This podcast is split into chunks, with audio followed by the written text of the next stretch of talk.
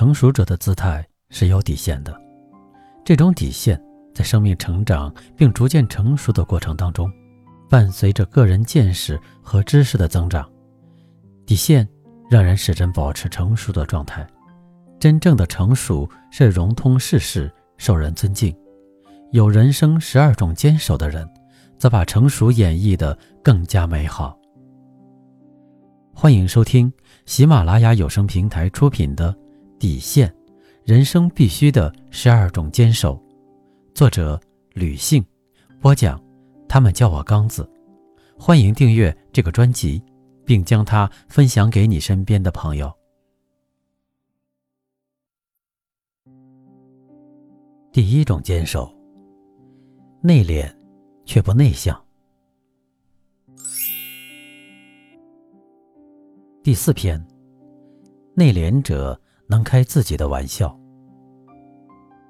人与人交往，首先要跨越的障碍就是破除彼此之间的隔阂，使双方熟悉起来。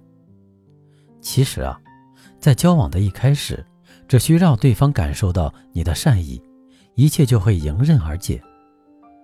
那么，如何向对方示好呢？在向对方示好的过程中，既不会被别人误会，又不失面子呢。拿自己开玩笑，作为向别人示好的开头，是个不错的选择。美国前总统威尔逊就很善于用这种策略消除人与人之间的陌生感。在他刚刚就任马赛诸塞州州长之时，参加过一次纽约男社的午宴。宴会的主席向与会人员介绍说：“威尔逊将成为未来的美国大总统。”这句话当然是玩笑，主席先生不可能有这样的预测能力。他之所以这么说，不过是他的溢美之词而已。威尔逊在主席的溢美之词中登上了讲台，简短的开场白之后，他对在座的宾客说。我希望自己不要像从前别人给我讲的故事中的人物那样，有一群游客在加拿大的一条小溪边垂钓，其中有一位叫约翰的游客，兴起之下，他饮用了一种烈性的酒，而且喝了不少。酒后，他准备同伙伴们搭火车回去，可是他并没有搭北上的火车，而是踏上了南下的火车。同伴们十分着急，就给约翰所乘坐的这列火车的列车长发了一封电报：“麻烦您，请把一位叫约翰的矮个子送往北上的火车。他喝醉了，搭错了车。”很快，列车长回电道：“请将约翰的特征描述的再详细些。本车上共有十几名醉酒乘客，他们不知道自己的姓名。”更不知道自己的目的地是哪里，而我虽然知道我的名字叫威尔逊，但是不能像主席先生那样确知我将来的目的地在哪里。在座的客人听了都笑了起来，宴会的气氛也一下子让威尔逊在这个小玩笑中消除了自己的尴尬。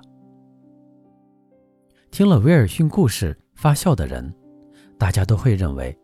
能让人捧腹大笑的趣闻，通常都是源自说笑话的人自我打趣。但是听众之中却很少有人明白，威尔逊所说的故事，其实正是根据他们曾经经历过的事情而改编的。难道威尔逊改编故事，仅仅只是为了博得大家一笑吗？当然不是。事实上，威尔逊是运用了一种最有利的方式，获取他人对他表示善意的支持的态度，同时也消除了大家之间的隔阂和陌生感。威尔逊的这个策略，就是以自己来开玩笑作为示好的开头，从而获得他人的友善支持。这是一种睿智的内敛者的表现。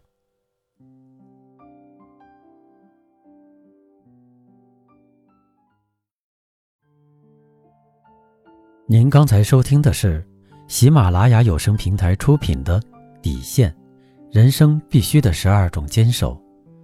作者：吕信，播讲。他们叫我刚子。欢迎订阅这个专辑，并将它分享给身边的朋友。感谢您的收听。